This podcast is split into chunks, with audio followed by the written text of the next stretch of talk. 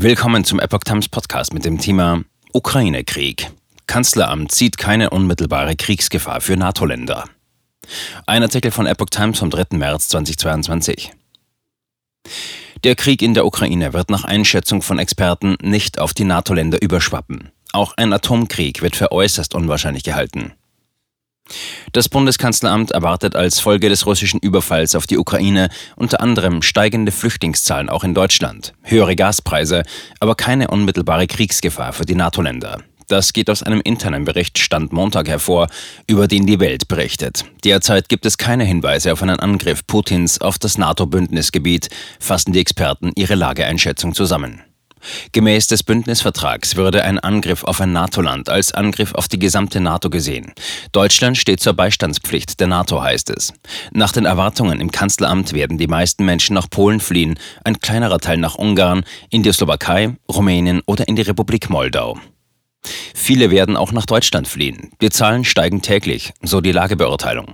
Als Reaktion Russlands auf die verhängten Sanktionen werden Preissteigerungen bei Gas erwartet. Bislang seien die Preise infolge der höheren Weltmarktpreise durch die Pandemie gestiegen. Der derzeitige Konflikt könnte dies noch weiter antreiben, lautet die Prognose. In dem Bericht wird eingeräumt, im Gasbereich existiert derzeit noch keine strategische Reserve, denn die Gasmärkte sind liberalisiert. Zu den Alternativen für russisches Gas heißt es, die Verlängerung der Laufzeiten der Atomkraftwerke kann nicht die Antwort auf eine Energiekrise sein.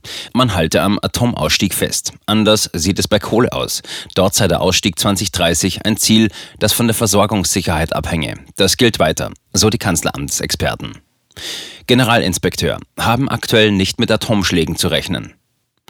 Der Generalinspekteur der Bundeswehr, Eberhard Zorn, hat Befürchtungen einer atomaren Konfrontation zwischen Russland und dem Westen gedämpft.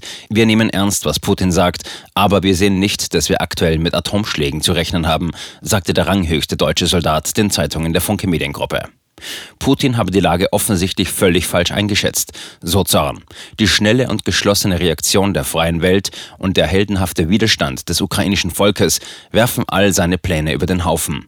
Um dem etwas entgegenzuhalten, eskaliere Putin auch im atomaren Bereich. Ich halte das allerdings für eine machtpolitische, rhetorische Eskalation.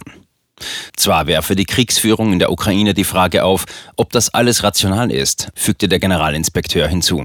Ich sehe im Moment aber keine akute Bedrohung, die sich in Richtung der NATO oder des Westens bewegt. Selbst wenn Putin irrational handelt, wird ihm allein in Anbetracht der aktuellen Aufstellung der Alliierten klar sein, dass das den NATO-Bündnisfall nach Artikel 5 auslösen würde. Er glaube nicht, dass Putin das Risiko der Vernichtung Russlands eingehen würde. Zugleich räumte Zorn ein, die Entwicklung in der Ukraine falsch eingeschätzt zu haben. Wir haben die russischen Übungen und den massiven Truppenaufmarsch genau beobachtet und alle möglichen Handlungsoptionen durchgespielt. Eine Annexion der Oblaste Donbass und Luhansk erschien uns als Putin wahrscheinlichstes strategisches Ziel, sagte er. Den Zangenangriff, den wir jetzt sehen, haben wir als schwierigste und schlechteste Lösung für alle Seiten betrachtet. Was Putin jetzt macht, bringt den größten Kollateralschaden für die Menschen der Ukraine. Er schadet sich politisch selbst am meisten. Der Generalinspekteur rechnet nicht mit einem schnellen Sieg der russischen Armee in der Ukraine. Ich finde es beachtlich, wie lange die ukrainischen Streitkräfte und die Bevölkerung den Angriffen schon standhalten, sagte er. Wir sehen jetzt, dass Putin seine Folgekräfte in den Krieg führt. Damit wird der vermehrte Einsatz von Luftstreitkräften und Artillerie einhergehen, auch gegen zivile Ziele.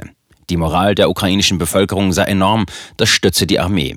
Ob diese moralische Unterstützung auf der russischen Seite so vorhanden ist, wage ich zu bezweifeln.